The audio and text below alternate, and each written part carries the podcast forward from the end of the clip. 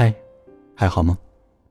这里是喜马拉雅和半岛网络电台联合推出的八零后爱怀旧，我是今晚的主播十一。今天要和你分享的文章来自于人民网的《八零后已被遗忘，并不是》。如果你想找到我，可以在微博搜索 “nj 十一”或者添加我的 QQ 群四三四四六二幺四七。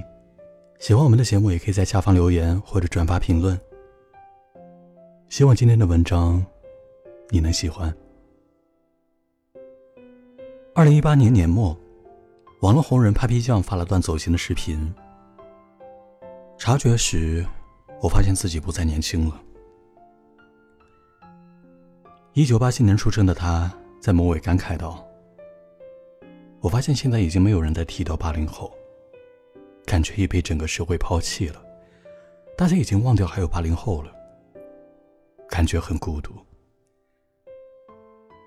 这个视频引起了不少人的共鸣。进入二零一九年，最后一批八零后也已经三十岁了。前段时间，一篇题为“有一批八零后正在集体老去”的文章在朋友圈里刷屏。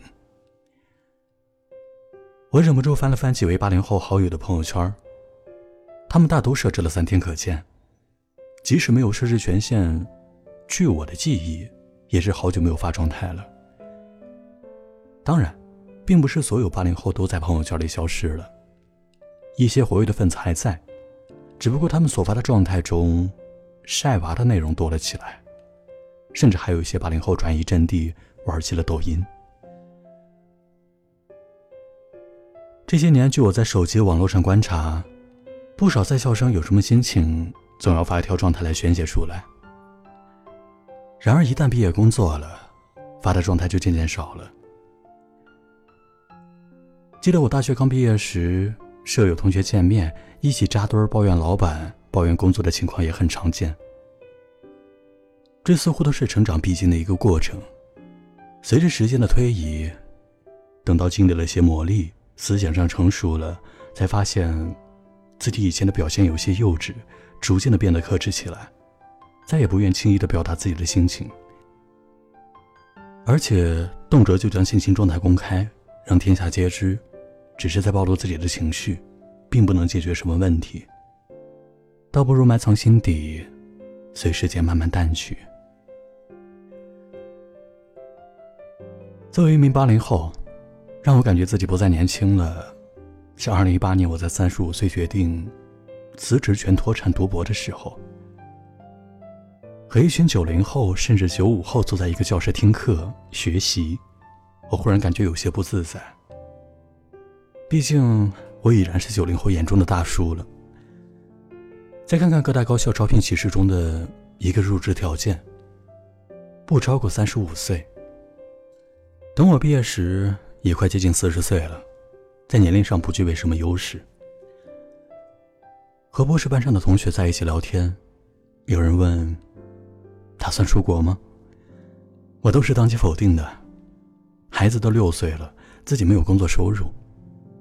这种来读书的心情，已经不是我十七年前刚入大学时的那种轻松、新奇和期待的感觉，更多的是一种急迫和焦虑。我不确定未来的职业是什么，未来的生活是什么样，只希望能够早点毕业，恢复稳定收入的工作状态。近些日子，偶尔和八零后的高中、大学同学在一起聚会，话题自然离不开工作、孩子、体检。有在官场、在企业工作的朋友，平时应酬多的也会借此吐槽。平日那些应酬当然不舒服，真不如和老友在一起喝喝酒、叙叙旧。但为了工作，也没办法。以前上大学时，一个舍友到了夏天，动不动就要喝点冰镇啤酒。毕业后有次见面，问及他还喝不喝冰啤，他却说不喝了，那时候年轻不懂。太伤胃了。每每单位组织体检，身边的人查出大小毛病屡见不鲜。我们可都是八零后啊，在领导的眼里，正是事业刚起步的年轻人，身体垮了，哪里还有事业可言？回想过去，八零后成为媒体关注的热点，应该是在一九九八年到二零零八年这个时间段。在二零零九年开始，九零后逐渐取代了八零后，成为新一轮的关注焦点。二零一八年则是第一批零零后走进大学之年。我感觉，二零一八年媒体似乎并没有像当年关注八零后、九零后那样，对零零后掀起更多的热潮。也许大家对这种代际之间的标签都感觉审美疲劳了，过多炒作已经没有太大的新意，又或许，这才是刚刚开始，还没有进入舆论集体关注的高潮。青年总会成为媒体和社会关注的焦点。这是整个社会历史发展的规律。青年身上存在的问题，也很容易成为舆论争议的话题。钱理勋先生在他所著的《致青春朋友和如何看待八零后这一代》一文中说过：“我在研究近百年历史时，早就发现，几乎每一代人都不满意于下一代，而且批评的言辞都差不多。比如手头的这一篇，老实说了吧。”就是刘半农、五四那一代，批评上世纪三十年代的青年说的，说他们不认真读书，又喜欢乱骂人等等。如今上世纪三十年代还有四五十年代的青年，已经成了婆婆和爷爷，他们对后辈，也包括上世纪九十年代青年的批评，仿佛也是不读书好骂人之类的。这历史的循环是耐人寻味的。其实为下一代担忧，总有些杞人忧天。走出校园，社会生活仍然会给年轻人上一堂终身的课程。年轻人注定要接受工作生活的考验和洗礼。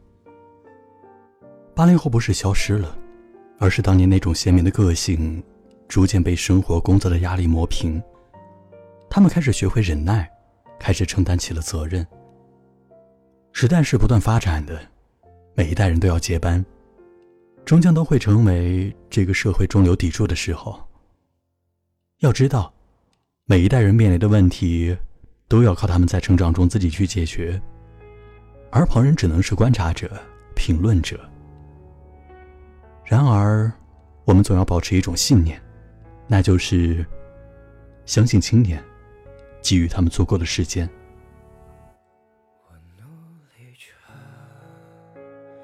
知的守望者幻想着和你有关的快乐。这熟悉的剧情又浮现了可是我又能做些什么？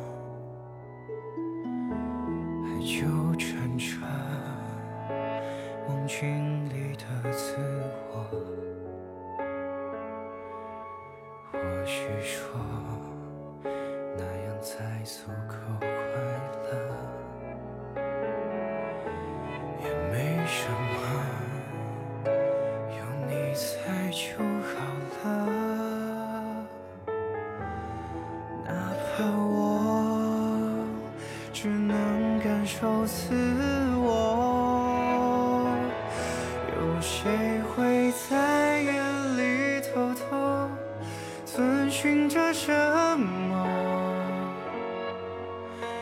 我可以很快乐，怎么泪却控制不住了？是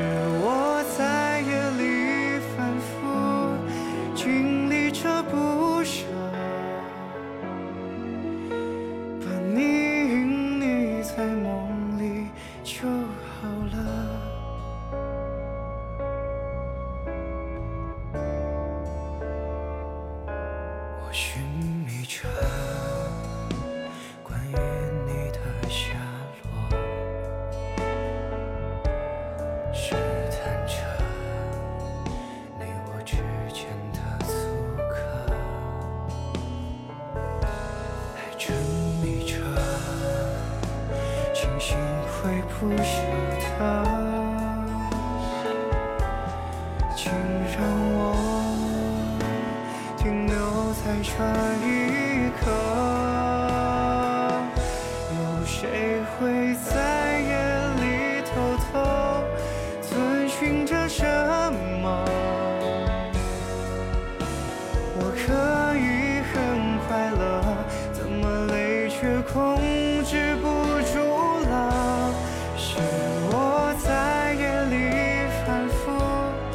经历着不舍，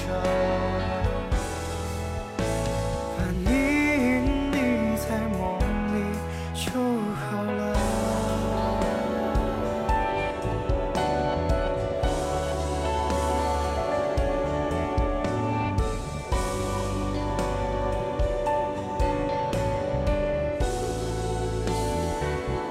有谁会在夜里？